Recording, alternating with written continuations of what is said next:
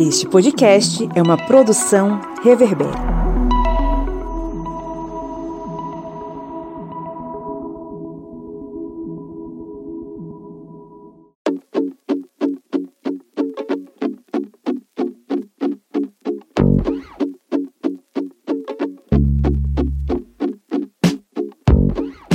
Queridos ouvintes, sejam muito bem-vindos à Minipédia. Quem tá aqui hoje sou eu, Bia, substituindo o nosso querido Pablo, nosso chefe aqui do Historiante. E quem tá comigo aqui na nossa mesa é Joyce. E aí, gente, tudo bom? E nosso querido professor Kleber. E aí, pessoal, beleza? Estamos aqui é, imorríveis, é, incomíveis e imbrocháveis, como disse o nosso grande líder. E hoje matriarcáveis, né? É, matriarcáveis, é, é tudo. Quem foi né? esse grande líder que falou isso aí?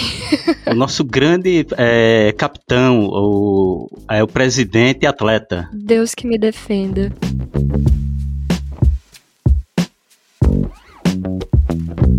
Pois antes da gente começar o nosso debate, a gente vai deixar os nossos recados, né, Joyce? Fala pra gente sobre o aplicativo. Isso mesmo, né? E aí você que escuta o historiante aqui, né, com a gente no, no nossos podcasts, você que vê a gente no YouTube, também você que está acompanhando a gente no Instagram, você pode ter também o aplicativo do Historiante, que está lá disponível na Play Store para as pessoas que têm o Android. Infelizmente, né, nós ainda não operamos com o sistema Apple. E aí me pergunta assim, Joyce, o que é que tem, por exemplo, no aplicativo do Historiante que eu posso usar? Você, por exemplo, que tá precisando de um tempo, tem um tempinho ali no transporte, tem um tempinho ali quando você tá fazendo seu treino, você tá na sua bicicleta, em vez de zapear o Instagram, você pode abrir o aplicativo do historiante, né? Pode escutar, por exemplo, as nossas aulas em áudio que estão disponíveis lá, como se fosse um podcast. Então você pode fazer a sua malhação, né? Fazer a sua corridinha ouvindo um conteúdo legal de história que a gente produziu especialmente para você. Então vá lá, né, na Play Store e baixe o aplicativo do historiante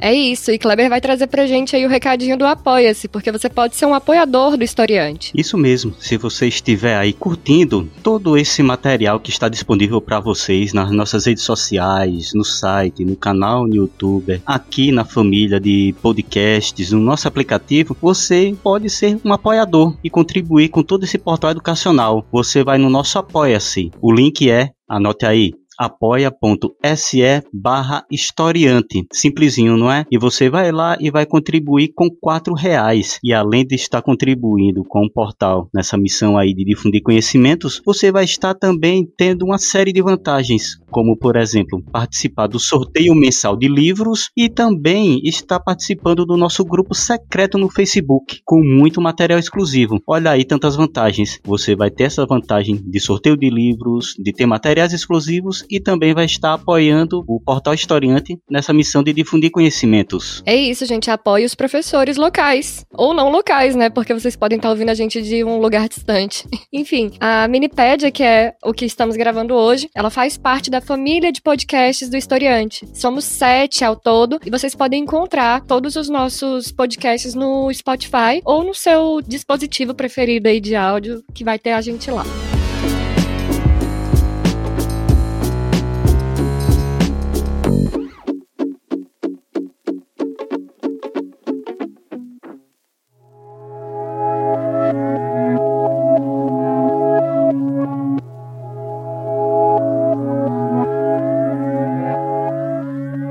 E hoje a gente vai conversar aqui sobre doxa e episteme e, enfim, eu acho que eu falei errado, inclusive, Kleber me corrija se eu estiver errada e traz pra gente aí como é que é isso, do que, que a gente tá falando hoje. Isso mesmo, pessoal. É, nessa semana, e já tem, eu acho que semanas, meses e anos que a gente tá vendo aí o pessoal é, utilizando, digamos, o seu conhecimento, digamos, particular, próprio, muitas vezes até familiar, e jogando ele nas redes sociais como se fosse uma, um conhecimento, digamos, científico. Mas há uma diferença muito grande entre a opinião sua, sua opinião, e um dado científico. Isso é base, por exemplo, porque a gente continua, a gente sempre diz que é o negacionismo, né? Ou os negacionismos. Exatamente, os negacionismos. A pessoa chegou ali e disse que a Terra é plana e a, o Sol é uma grande lâmpada que fica em cima desse domo, qual é o raciocínio científico que ele vai estar aplicando ali? Quais são as noções científicas que vai estar aplicando nessa opinião dele? Esse assunto também é muito pertinente, né, gente, nesse período que a gente está vivendo de fake news, onde a nossa última eleição aqui do Brasil, presidencial, foi completamente pautada em fake news dis, é, disparadas pelas redes sociais. Então é muito importante a gente começar a diferenciar o que é um fato científico, o que é uma coisa embasada e o que é uma opinião própria. Atualmente ocorre muito essa confusão entre a opinião,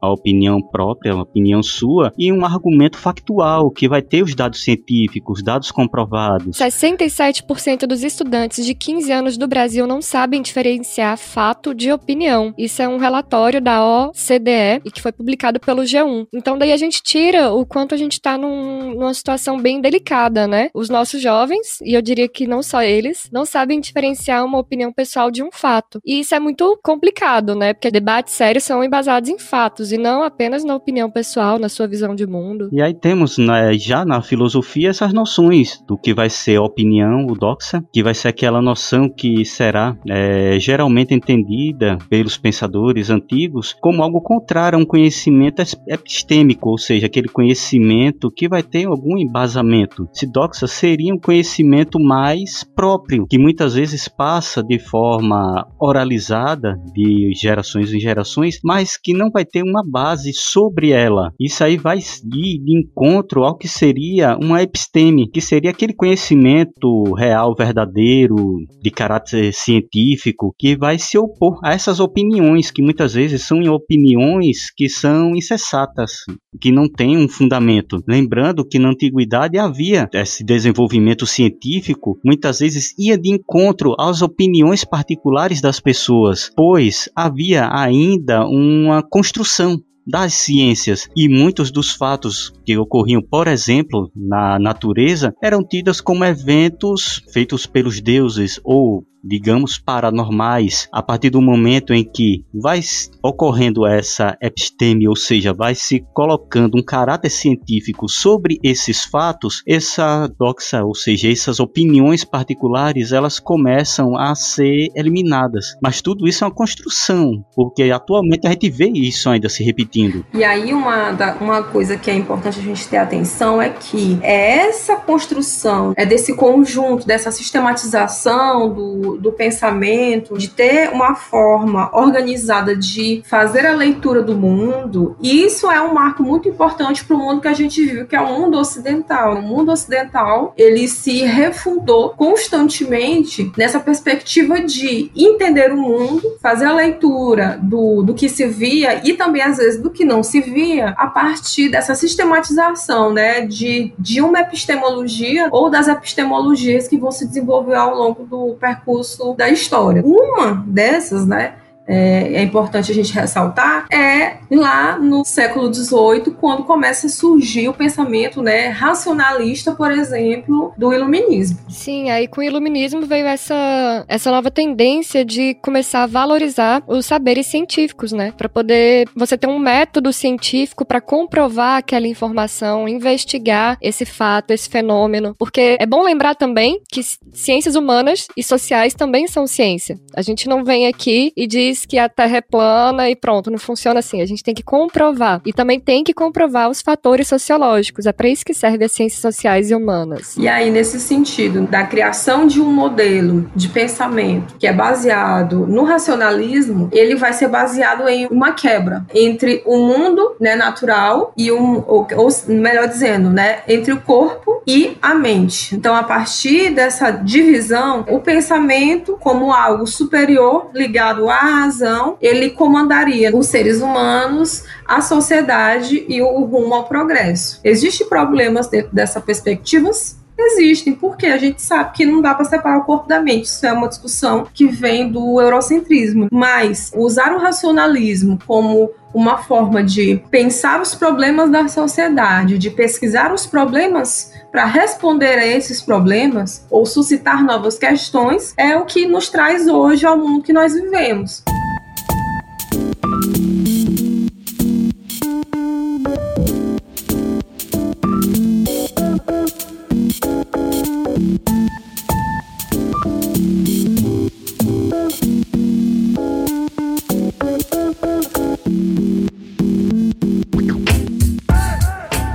as ideias fluem, as ideias vão fluindo e as ideias vão aparecendo. E essa questão que vocês estão vendo desse surgimento, desse pensamento é, moderno, já da era moderna, ele vai perpassar todo aquele desenvolvimento que vai acontecendo durante o período medieval. Durante o período medieval, nós vamos ter influências muito grandes, tanto da igreja como de pensadores ligados à própria igreja. E aí vamos ter pensadores como Santo Agostinho, São Tomás de Aquino, que são pensadores que vão pensar a filosofia, o pensamento na Idade Média, mas eles vão ter aquela carga da religião sobre o seu pensamento, já que eles eram homens do seu tempo, ou seja, o pensamento ele tinha muitas vezes esse envolvimento com a religiosidade. Quando nós entramos na era moderna, começa a haver esse, digamos, é, embate, embate entre essas duas forças, uma força que vai ser aquela força já de um pensamento mais, digamos, empírico, um pensamento já das práticas científicas e outro pensamento que ainda tem essa ligação muito grande com a igreja, ou seja, um pensamento que ainda a filosofia vai ter essa proximidade com a religião. E tudo isso, vocês vão vendo que é algo que não é do dia para a noite, ou seja, o ser humano aqui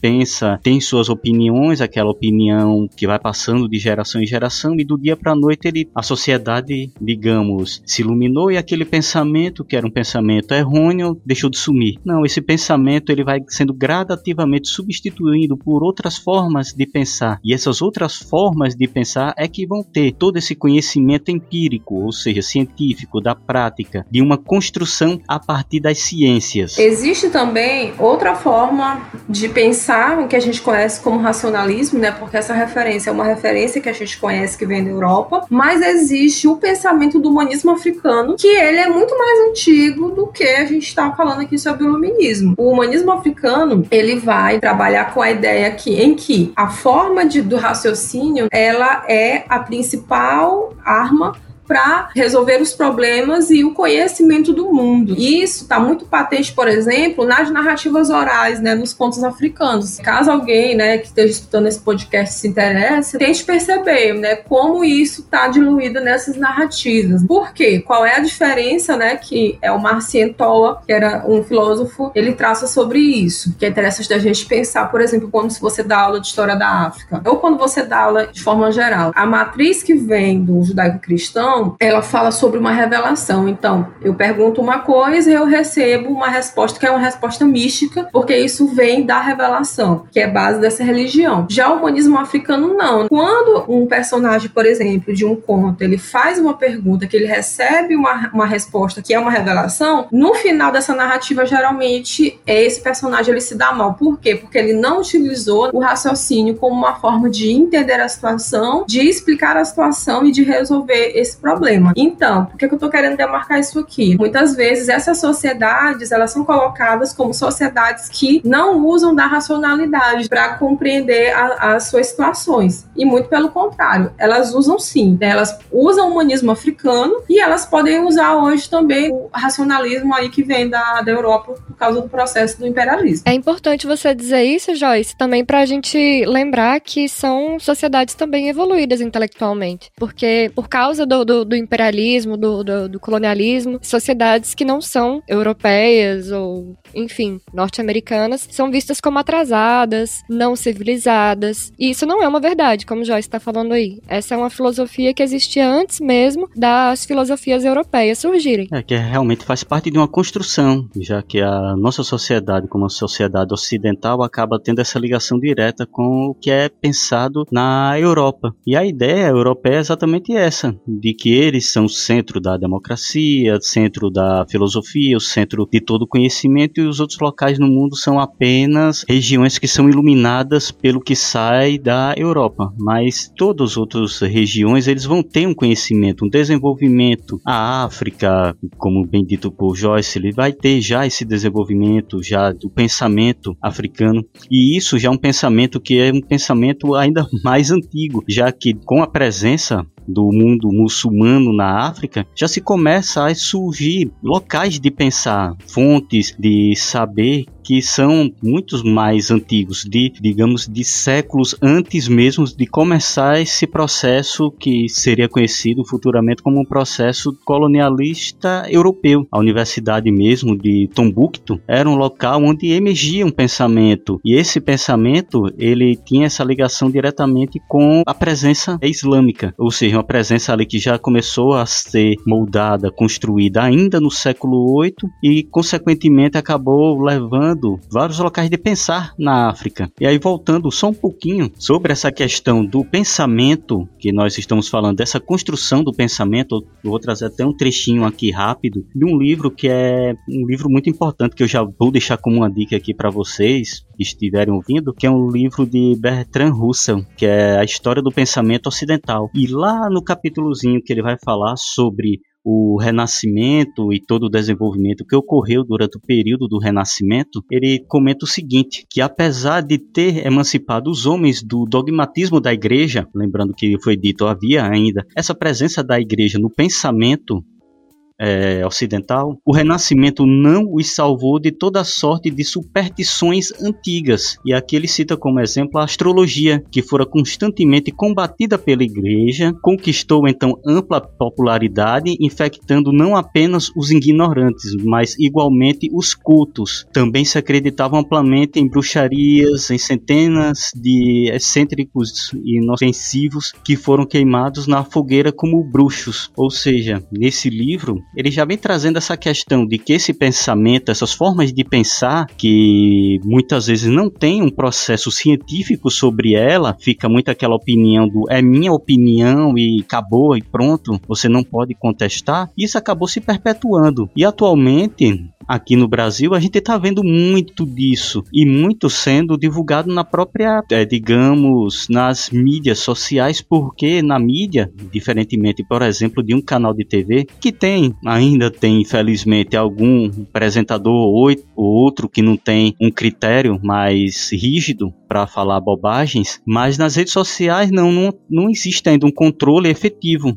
Muitas vezes um determinado cidadão ou outro pode chegar lá e falar qualquer asneira e as pessoas acabam acreditando porque acham que ele vai ter alguma verdade ali naquelas falas dele, mas muitas vezes é a opinião do eu, eu acho que é isso, eu acho que é aquilo. É, eu acho que comunismo surgiu em Marte e parou aqui na Terra através de uma invasão marciana. E por isso é, começa com M de Max. Ou seja, a pessoa pode tirar uma coisa dessa da cabeça num programa e acabar muitas vezes uma pessoa ou outra acreditando, porque aquela pessoa tem uma certa influência. E ainda se ainda há, infelizmente, eu digo infelizmente por essa opinião do que é minha opinião e acabou e aí ninguém pode mais contestar, ninguém pode mais argumentar. Mas isso é errado. A partir do momento em que aquela opinião tem uma inverdade, tem uma algum não tem embasamento científico, não tem embasamento em nenhuma pesquisa, é somente achismo. Check the mic and make sure it sound right, boys.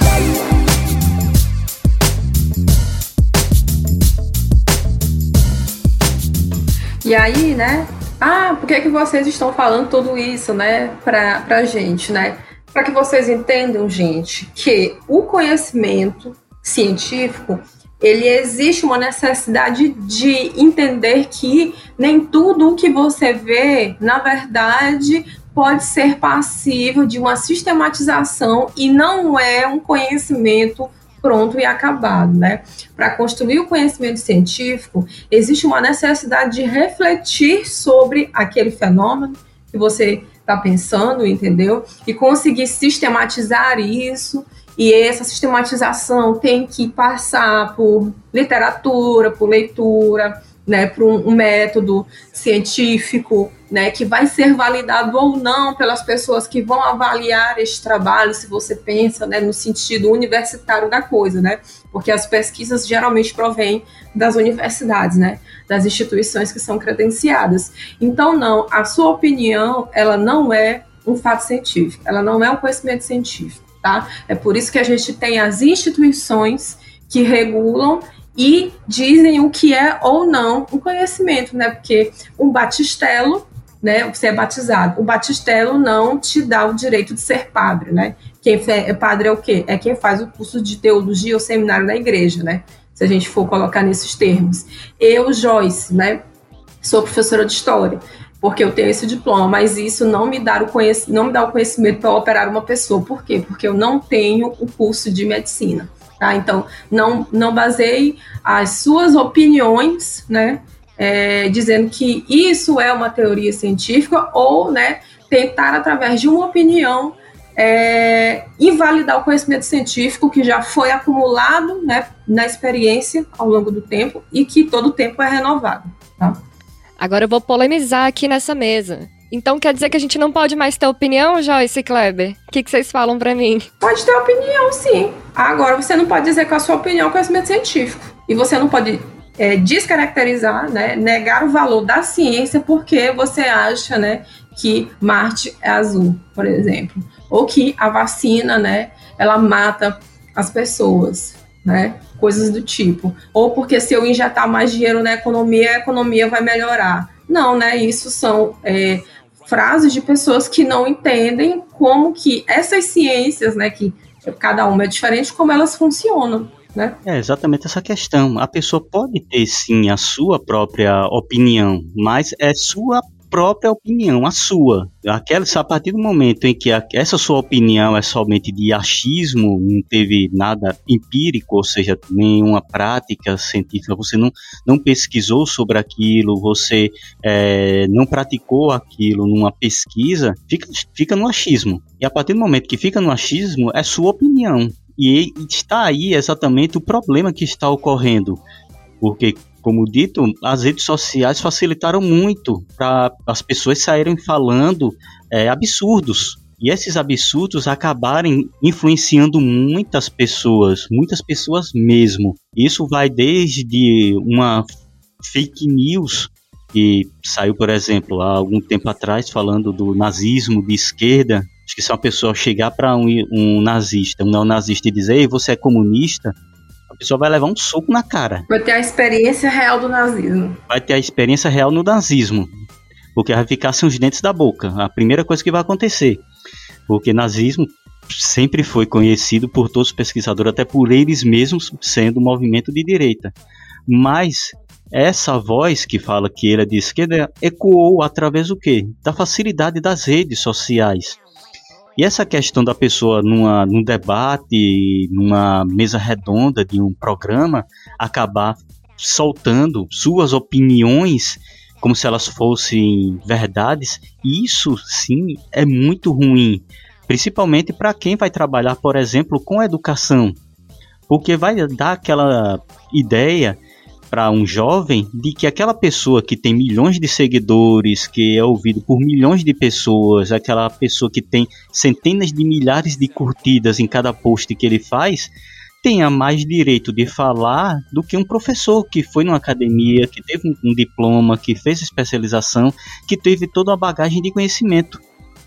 Vai ter essa contestação que a pessoa ela pode ir para um programa e ela falar alguma coisa, coisas diversas, ela pode, mas ela tem que estudar, ela tem que pesquisar, ela tem que chegar e embasar esse, esse pensamento. A gente aqui, sempre no final de todos os programas, a gente faz um comentário, a gente deixa uma dica de livro.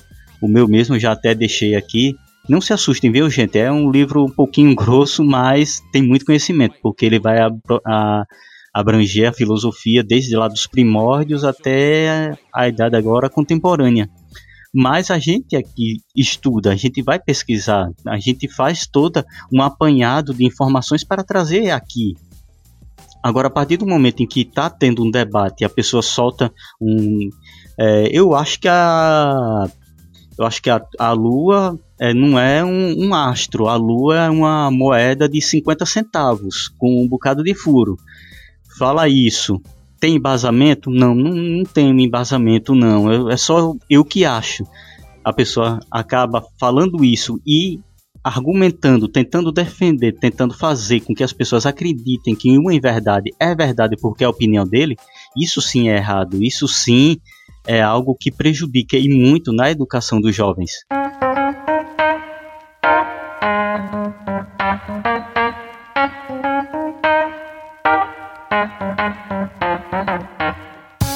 Isso, eu acho que a questão é. O nosso objetivo aqui, né? É justamente diferenciar uma questão de opinião pessoal de um fato.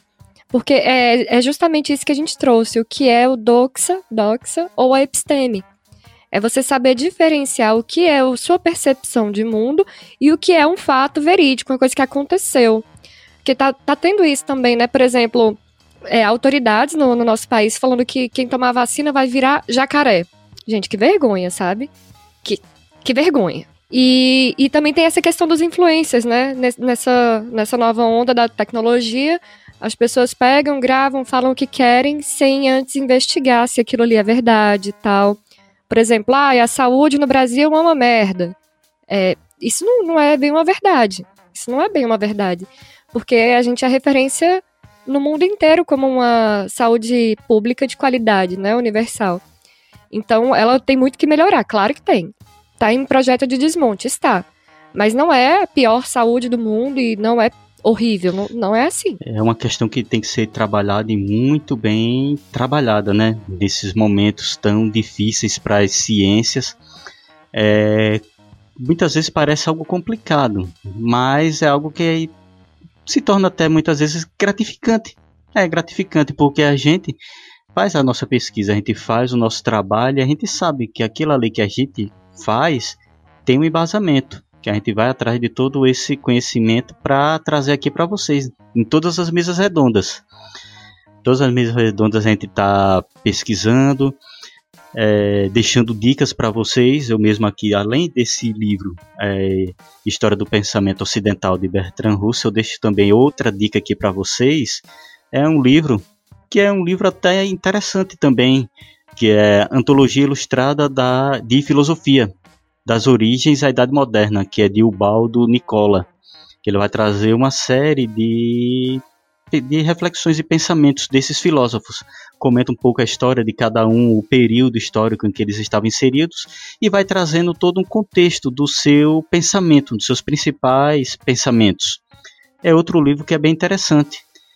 É, também outro livro que eu digo, não se assustem, gente, porque ele você vai olhar e ele vai ter lá é, mais de 400 páginas e você pode ficar assustado, mas não, não se assuste, porque é uma, uma boa dica, porque tem muito conhecimento.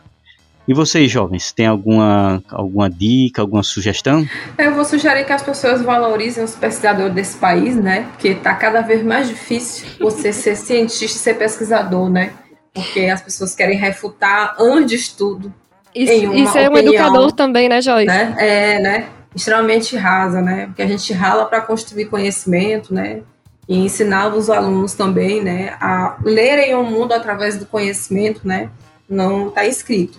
É, eu vou indicar que as pessoas leiam filosofia, né? Ler filosofia é sempre bom, né? Para a gente entender é, a questão da reflexão sobre o mundo e eu vou indicar o livro né, do Marcientó, A Ideia de uma Filosofia Negro-Africana, para que vocês tenham outro referencial né, do que nós conhecemos como pensamento racional. Eu vou indicar a leitura de um livro que é o Coleção de Educadores, de Ortega y Gasset, que ele junta alguns textos sobre educação e sobre o, a construção de um conhecimento científico e como isso funciona dentro da universidade, como isso funciona dentro da academia. Eu acho que é bem legal. E ele também faz uma análise do risco que a gente tem de cair nessa desinformação e o quanto isso pode acarretar numa sociedade é, fascista, que é, é baseada apenas na desinformação. E eu gostaria muito de indicar também que vocês parem de ouvir pessoas que não têm nenhuma formação e que dão opiniões completamente absurdas e passem a ouvir só a gente mesmo. Mentira, só a gente não, mas tem muita gente de qualidade. Só escolham bem as pessoas que vocês consomem na internet. E chegamos aqui ao final, né, do nosso episódio e vamos dar um tchau coletivo, gente, para encerrar. Tchau. Vai. Tchau, gente. Um beijo. Tchau, tchau, gente. Até a próxima. Tchau, tchau, gente. Valeu. Estudem muito e comecem a maratonar os podcasts historiantes.